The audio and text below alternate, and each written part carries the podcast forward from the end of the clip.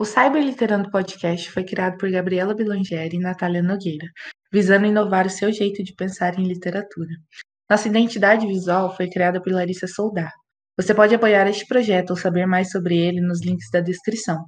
Nos siga nas redes sociais, arroba Cyberliterando, e sempre lembre que postamos novos episódios todo sábado.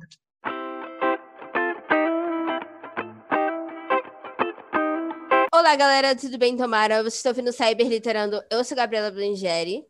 E eu sou a Natália Nogueira. E no episódio de hoje a gente vai começar uma série especial aqui no nosso podcast, onde a gente vai falar sobre, sobre escrita.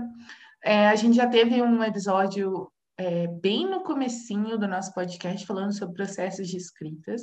E a gente focou mais no meu processo e no processo da Gabi de escrita e o que a gente utiliza e etc e tal.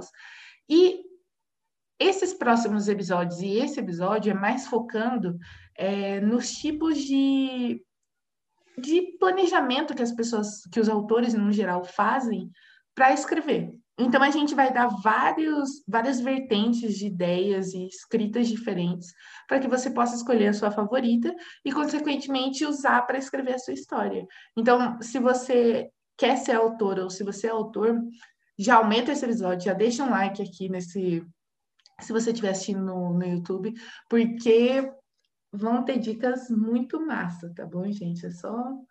Tô, tô vendendo meu peixe aqui, mas é muito real.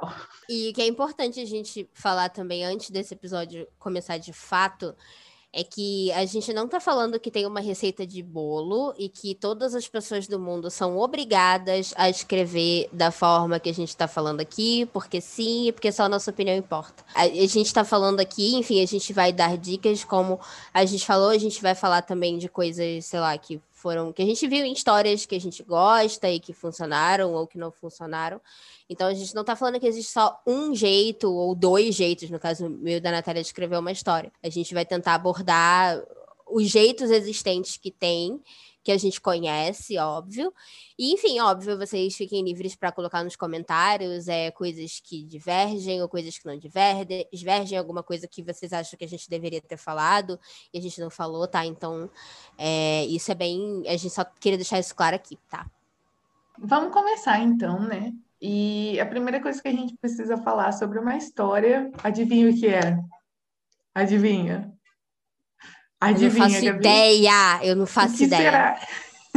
O, o plot, será? né, gente? O seu enredo, aquilo que você quer tanto escrever sobre. Então, você tem que começar daí.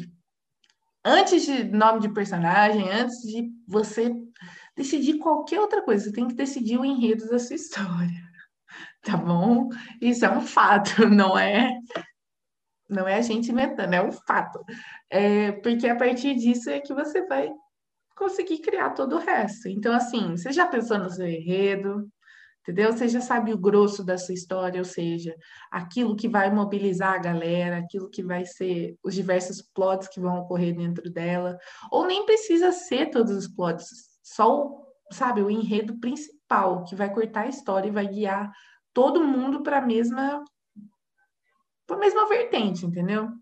É, você precisa criar isso, e a partir disso é, é, é onde você começa a criar os outros enredos menores que vão ao redor e vão formulando a sua história. É a partir daí que você consegue criar os outros detalhes e as outras características da sua história. Então a gente vai falar para vocês como é, realizar isso, né, da melhor maneira. Manda bala, Gabi. Enfim, é, o que é importante também a gente falar é porque às vezes o enredo ele não vem sei lá, não vem só o enredo. Geralmente você, às vezes, começa a pensar ali no personagem, e aí a história ela se dá por conta de que você pensou na existência daquele personagem, que você gosta daquele personagem, porque você acha que ele vai ser um bom personagem, enfim. Então, não necessariamente você vai tem uma ordem para você pensar nas coisas, sabe? Às vezes você pensa numa cena, em um, um determinado contexto, e aí depois você acaba desenvolvendo o enredo através daquele contexto. Então, existem muitas formas com as quais a gente pode é, montar essa, essa parte inicial da história. E não existe uma ordem exata, não existe um certo ou um errado, não, não existe isso. Você basicamente vai fazer o seu enredo da forma que for mais confortável para você. Mas óbvio que aqui a gente vai tentar citar elementos que são importantes, que é, conterem nessa, nesse seu planejamento inicial, para que depois que você escrever, sei lá, umas 30, 40 páginas, você não ficar tipo, tá bom, mas e aí? É, porque o que eu quis dizer, na verdade, né, é que a sua história é parte do seu enredo. Então, apesar de você ter outras coisas, você precisa disso. Esse é seu elemento principal para começar qualquer coisa. Então, por exemplo, eu sou uma pessoa que eu preciso muito da organização do enredo para conseguir escrever, porque sem isso eu fico lá três anos escrevendo uma história. Eu fico enrolando eu preciso ter uma linha de pensamento em cima do enredo, porque aí eu consigo escrever. A Gabi já não, a Gabi já mete o louco. É, eu não, não sei se eu recomendo, não, gente. Acho que é bom fazer um planejamento, vocês saberem o que vocês querem fazer, até porque às vezes a gente esquece das coisas. Nunca aconteceu comigo de eu esquecer qual que é o rumo da minha história, mas não é, não é impossível, né? Daqui a, sei lá, cinco episódios eu posso vir que falar, então, gente, eu, eu esqueci. Eu esqueci o enredo da história. Mas nesse momento nunca foi o caso. Mas assim, eu, eu gosto de pensar. Sei lá, eu, eu, tenho a história toda na minha cabeça. E aí eu vou escrevendo. Se eu estiver escrevendo com outra pessoa e tal, e foi o caso da gente anotar. É, a gente anota, no caso da Natália, que tinha umas planilhas lá que. Meu Deus. Mas. É... Vai expor de novo com essa história de planilha, mano. Puta eu vou expor, eu vou expor ela. Mas assim, é, cada um, obviamente, funciona de um jeito, até para uma história que tem mais de uma pessoa, faz mais sentido você ter um planejamento, porque as ideias, elas precisam estar alinhadas, né, de acordo com o que a gente vai, vai, vai fazer com a história. Afinal de contas, são duas pessoas, são duas cabeças pensando, duas pessoas querem duas coisas diferentes, né? Mas eu acho que nem isso, é muito assim, quando você começa a escrever, por exemplo, quando você publica fanfic, por exemplo, vamos pegar um exemplo aí que a gente sabe muito bem. Você não leva você não senta e escreve todos os capítulos de uma vez e todos eles seguidos, como se você fosse, por exemplo, fazer um livro. Entendeu? Um livro para ser impresso, vamos falar, né? Ou para publicar mesmo na, na Amazon, foda-se. Mas é, você vai escrevendo, tipo, você escreve um capítulo, aí dali três semanas, tanana, você não quer ler o capítulo que você escreveu. Você vai começar a escrever um outro da, do, daquilo que você lembra que você já tinha começado a escrever. Então, muita coisa passa batida. No sentido, você não lembra de detalhes do capítulo anterior, o que acaba prejudicando o capítulo que está a seguir. A prova viva, viva disso é Letters de Camila. Eu esquecia da comida que elas comiam. Então, todo capítulo, literalmente quase todo capítulo, elas comiam pizza. Entendeu? Então, assim, foi um erro que o pessoal começou a zoar muito nos comentários. E, tipo, hoje eu racho o bico de rir, eu, quando eu comecei a notar que eu só fazia isso, eu me senti muito burra. Porque como eu não notei um detalhe desse, entendeu? E aí e aí o pessoal zoa, você vai pega na metade da história, o pessoal tá lá assim, ria lá, elas vão comer, elas vão comer pizza lá, ó, elas vão beber água. E aí, tipo, virou uma piada interna da, da fanfic, mas é um detalhe que poderia ter sido modificado se eu tivesse anotado ou prestado atenção melhor, entendeu? Então, é importante você se apegar também a detalhes do seu enredo, tá, gente? Só uma dica, assim, para você não passar um mico que nem eu.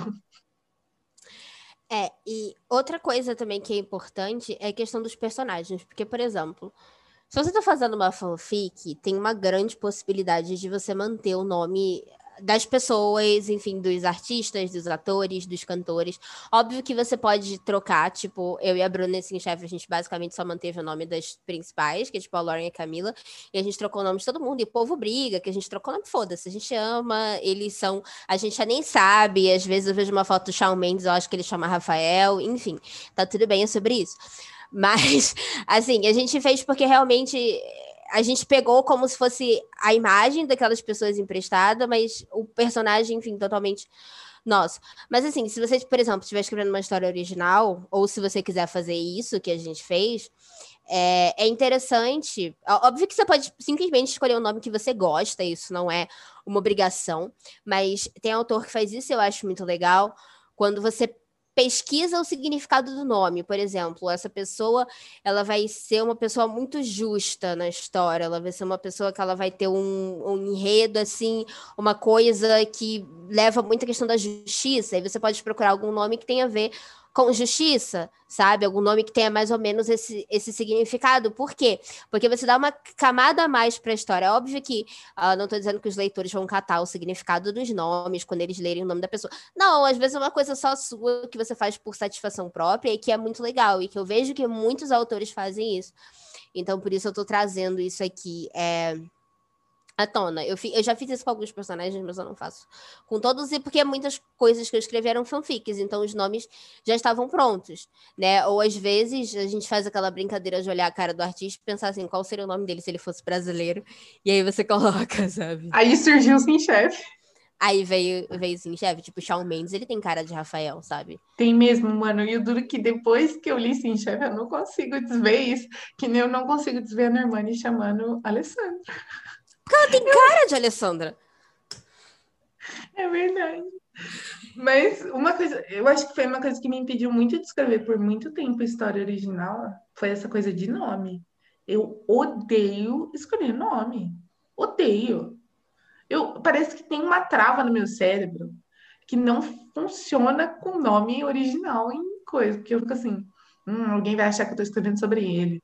Hum, Vão achar que esse personagem é inspirado só porque tem o nome dele. Não! Eu só gosto desse nome, sai daqui! É, até, porque, se a gente for considerar a quantidade de gente que a gente conhece ao longo da vida, sabe? Você vai conhecer pelo menos uma pessoa que tem aquele nome, sabe? A menos que seja um nome muito distante, tipo, sei lá, Godofreda, tá ligado? Mas assim, é muito possível que você conheça pelo menos uma pessoa. Por exemplo, é, a minha mãe chama Alessandra. E tem a Alessandra em Sim Chef. Então, tipo, sabe? Eu não, não ia botar a Alessandra na história porque minha mãe, eu, enfim, nada a ver, sabe? Então, eu, eu conheço um Rafael, tem, tem um Rafael aqui, entre nós, basicamente, né? Para quem não sabe, o Rafael que, que agora tá ajudando a gente com a edição dos episódios e que é oficialmente o integrante do Cyber Literando. Então, é, que também tem o crowd design, que a gente sempre deixa os links aqui na, na descrição, tá off. Sigam eles. Isso, e aí a gente sempre vai deixar os links na descrição para vocês seguirem eles, para vocês acompanharem o trabalho deles, que é incrível. E bom, é, eu não. Na verdade, quando a gente colocou o Rafael, a gente não conhecia esse Rafael, no caso, o nosso Rafael, entre aspas. Todo respeito. É, mas, tipo, eu não deixaria de colocar Rafael por causa disso, sabe? Assim como, enfim, todos os outros nomes. Tem Gisele, tem, enfim, um monte de nome comum, sabe? E tá tudo bem, é Só não isso. tem Natália, entendeu, gente? Só não tem Natália, porque ela não, elas não gostam de mim, esse é o ponto. Amiga, mas a gente não fez pensando nas pessoas, a gente fez. Eu não tô nem aí, não tem, não tem meu nome nessa história, eu não tô nem aí. Eu quero meu nome nessa história. Meu Deus, o que é que eu faço? Nem que seja para ser uma, uma funcionária da Lorne ou tem que vai comer no restaurante da Camila, e é sobre isso. a cliente Natália chegou aqui, foi embora, foda-se.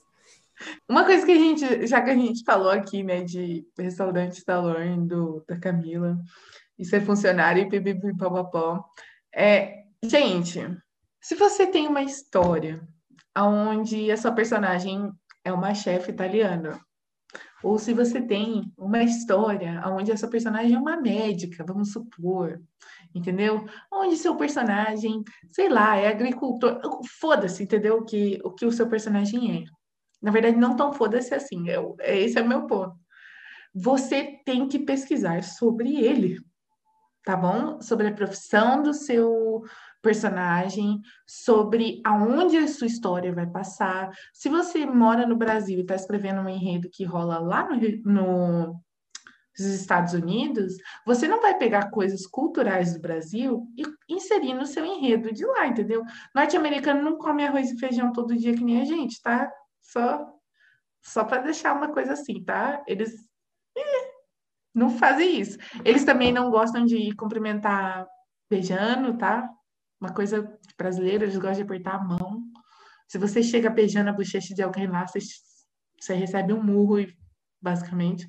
Eu sempre lembro de uma. Acho que a, a acho que a segunda vez que a Demi Lovato veio para o Brasil, ela deu uma entrevista para o Fantástico, e aí é muito engraçado, porque a. Foi, foi na era Unbroken ali, tipo 2011, 2012. Aí a, a, entrevistadora, ela chega, ela senta, tipo, a Demi tá sentada, aí a entrevistadora vem e ela pega, assim, os dois ombros da Demi, puxa a Demi pra perto e dá dois beijinhos nela. Gente, e a Demi ri, óbvio, mas você vê no olho dela que ela tá muito assustada, porque ela não sabe o que tá acontecendo. Ué, tá ligado? Você tá gostando em mim. Porque você tá me dando dois beijos, tá ligado? Não é um, dois, sabe? São então. Paulo, São, São Paulo é um beijo, Rio de Janeiro é dois. E ó, se você for paulista.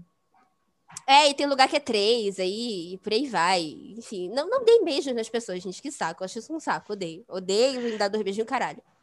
Um exemplo que eu queria pegar, que eu falei para a Gabi, na verdade, quando a gente estava montando esse roteiro, é sobre um livro chamado Vermelho, Branco e Sangue Azul, que eu comecei a ler recentemente. E eu achei muito, assim, não tenho opiniões formadas ainda sobre o livro, tá, galera? Porque eu ainda estou lendo ele. Mas uma coisa que eu comentei com a Gabi que eu achei muito absurdo é que uma das, assim, das vertentes do enredo da autora é tratar sobre política.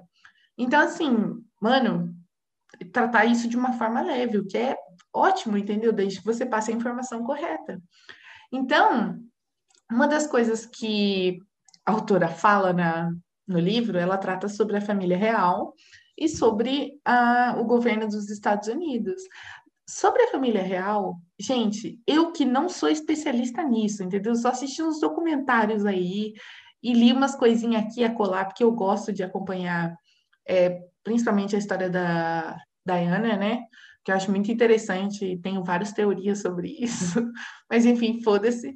Então, eu que sou tipo leiga no assunto, já peguei muitos furos de enredo relacionado à cultura mesmo da família real, no sentido de tradições e regras que eles precisam seguir, que são indispensáveis na, na vida deles, entendeu?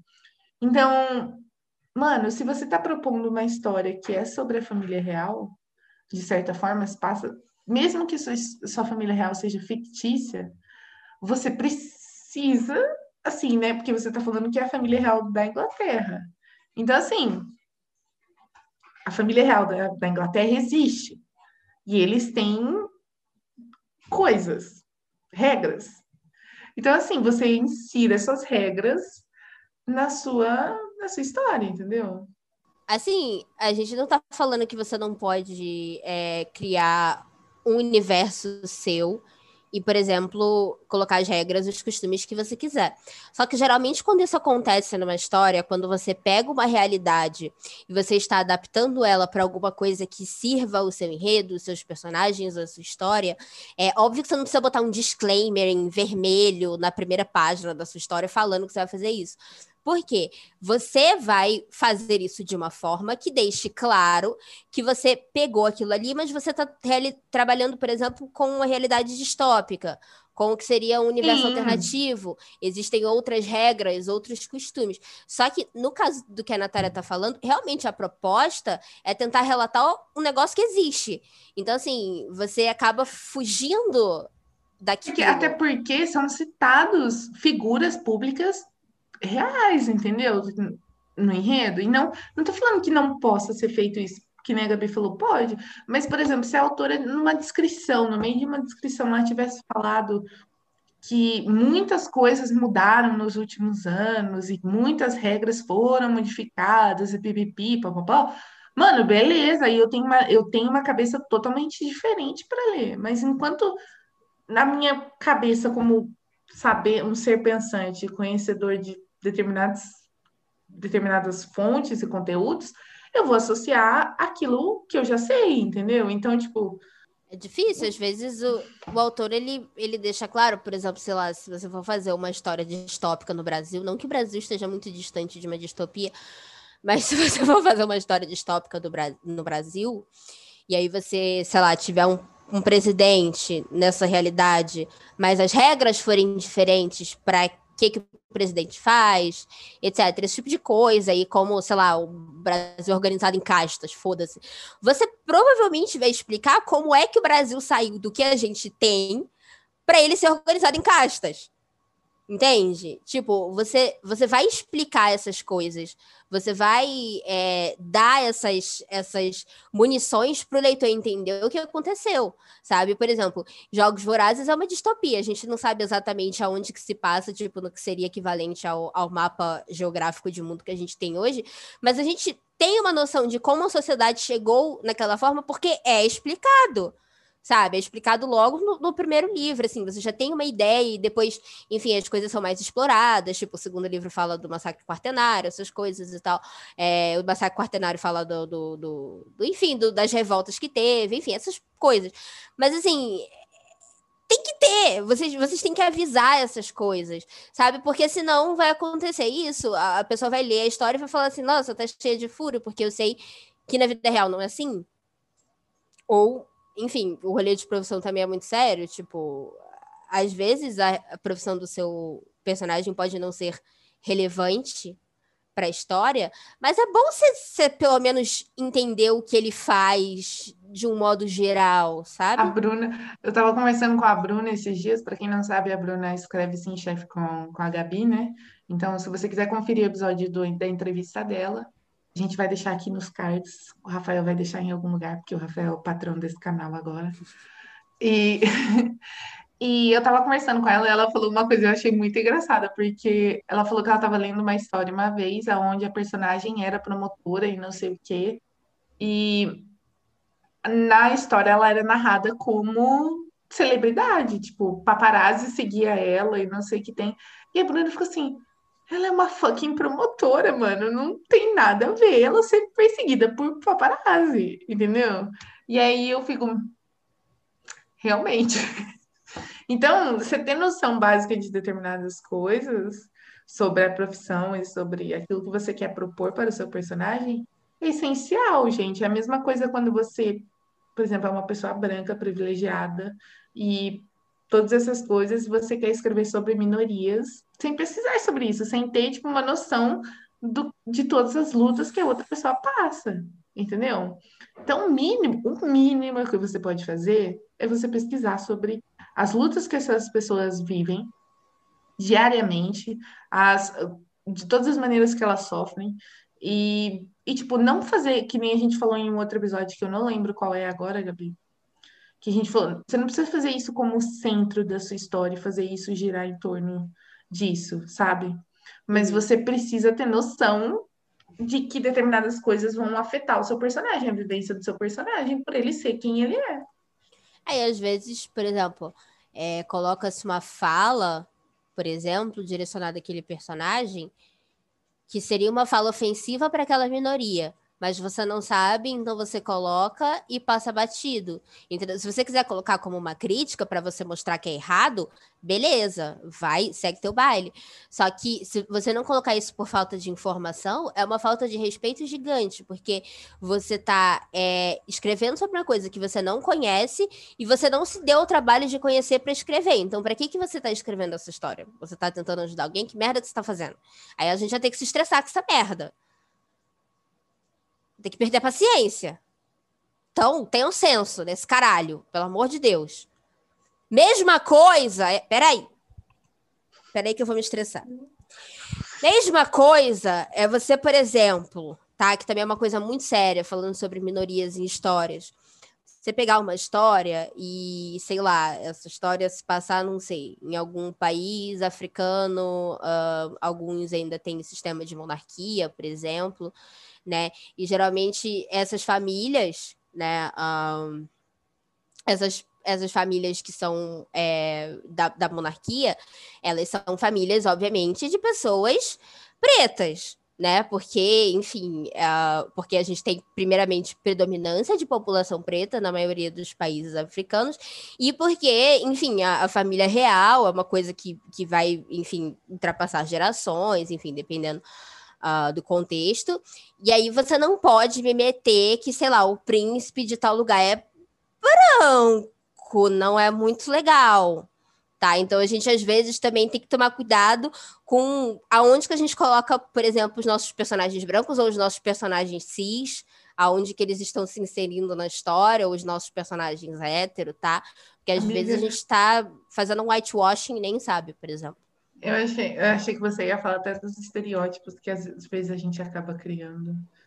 Por exemplo, a gente vê isso muito em novela, né, gente? Por exemplo, nas novelas, não vou falar, mas aquela, aquela,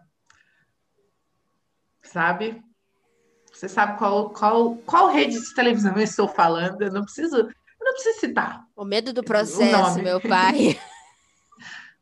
Você achar que é tal, é tal, entendeu? Eu não estou falando nada aí. Vai que outra emissora já fez. É, e a gente entendeu? não tá sabendo.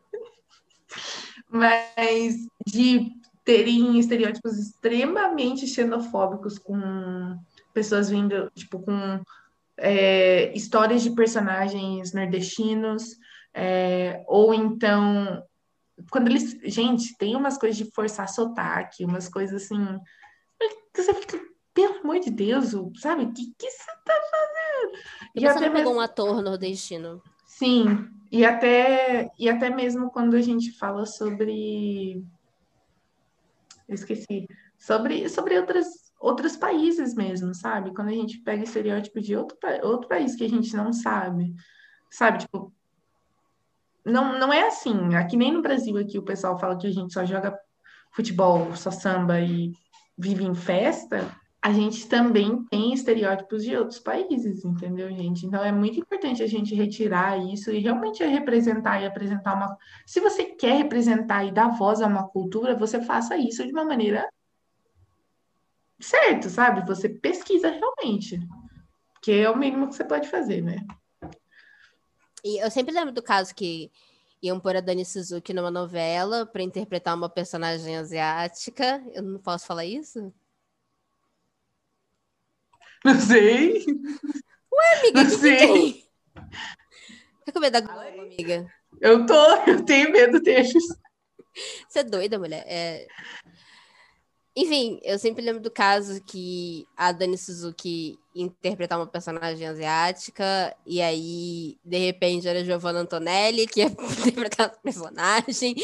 E, enfim, é, não faz sentido, porque a Giovanna Antonelli é uma mulher branca e, sabe, por que diabos ela tem que interpretar uma personagem asiática? Ele já tinha uma pessoa asiática para interpretar, enfim. Aí tinha umas outras tretas envolvidas, mas a, resum, resumão é isso aqui.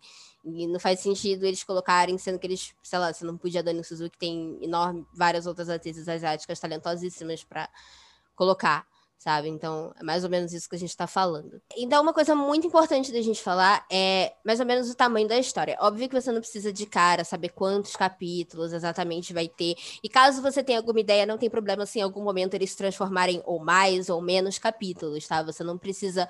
Um... Eu acho que você não precisa colocar esse tipo de pressão em cima da, do seu enredo, da sua história, sabe? Eu acho que, obviamente, é, é importante você ter uma noção, né? Então, o que, eu tô falando aqui, de questão de, de tamanho da história, seria mais ou menos assim: vai ser uma história longa, vai ser uma história média, e média eu falo assim: 350 páginas para mim é médio no Word. A minha é médio, Times New Roman 11, tá? Enfim, mas aí você ou vai ser uma história mais curta, por exemplo, ou então, ah, não, eu tive essa ideia aqui que é uma história de um capítulo só, né? E aí às vezes, sei lá, depois que você publica em forma de fanfic e tal, o povo pentelha, eu quero continuação, eu quero continuação, e de repente você imagina uma continuação maiorzinha de uns 10, 20 capítulos, mas é importante você delimitar isso por quê? Porque você não se perde com o enredo, você não se, se coloca uma pressão de que, ai não, minha história tem que ter no mínimo 300 páginas. E aí você vai lá, e aí você estende ela, e aí o enredo que era ótimo fica chato pra caralho, porque você não tem mais o que botar naquela merda, mas você está estendendo esta merda porque você quer chegar no ponto X, sabe? E eu acho que nem isso, eu acho também importante a gente falar o quanto quem publica online acaba se, se sentindo pressionado a escrever mais capítulos por conta que os leitores pedem. Então, assim, gente, se você planejou sua história para ter tantos capítulos e nem planejou, você acha que ela tá boa com, sei lá, 50 capítulos, ou tá insistindo, tá enchendo seu saco para você escrever mais, se não for o que você quer, se não for, se você não tiver planejamento, se você não tiver, não quiser, sabe, não achar que a história tá boa ali, não ceda à pressão, não ceda. Faça, faça o que você acredita ser bom, entendeu? Aquilo que você acredita que não deva ser mexido, não mexa. Entendeu? Cola, cola em você que é sucesso. É. Não vai pelo, pelo que os outros querem.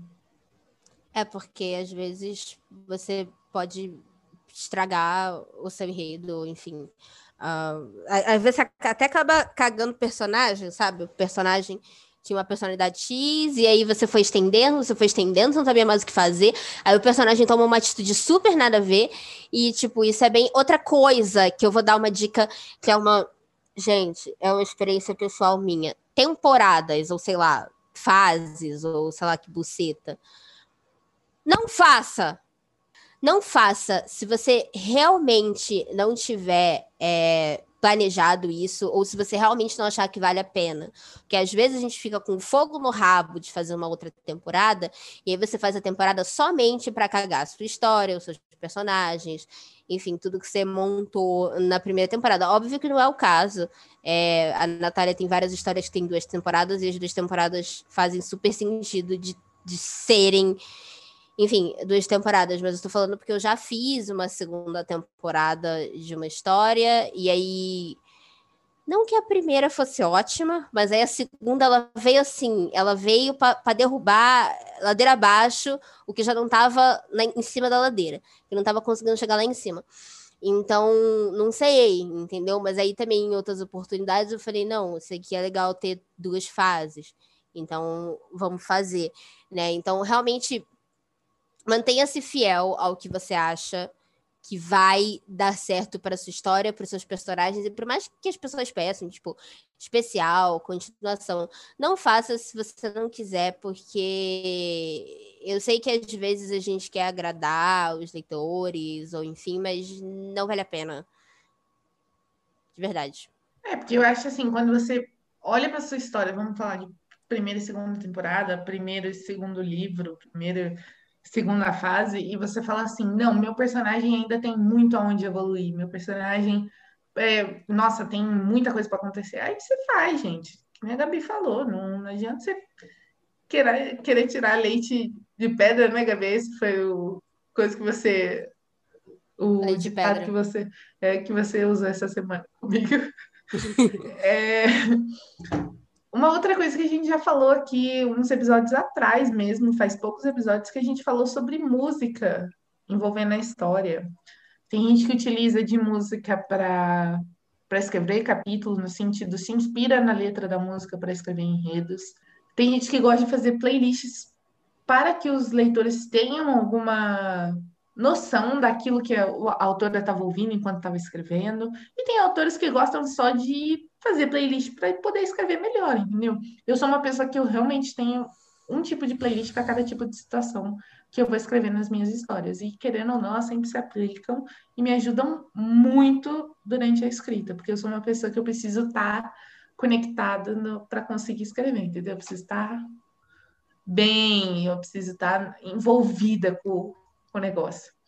Então, música às vezes é uma boa ideia para você ter um norte, sabe? De ajudar realmente a construir cenas, de imaginar situações, ou de realmente agregar coisas para sua história no sentido de dar uma nova experiência para seus leitores. Porque, afinal, quem não gosta de música, né, gente?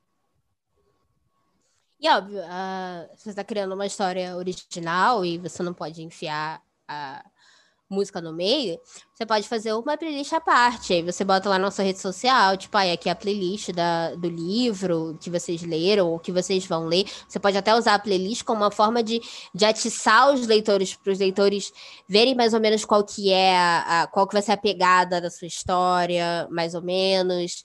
Então dá para você assim, existe um universo infinito de coisas para você brincar com a sua história.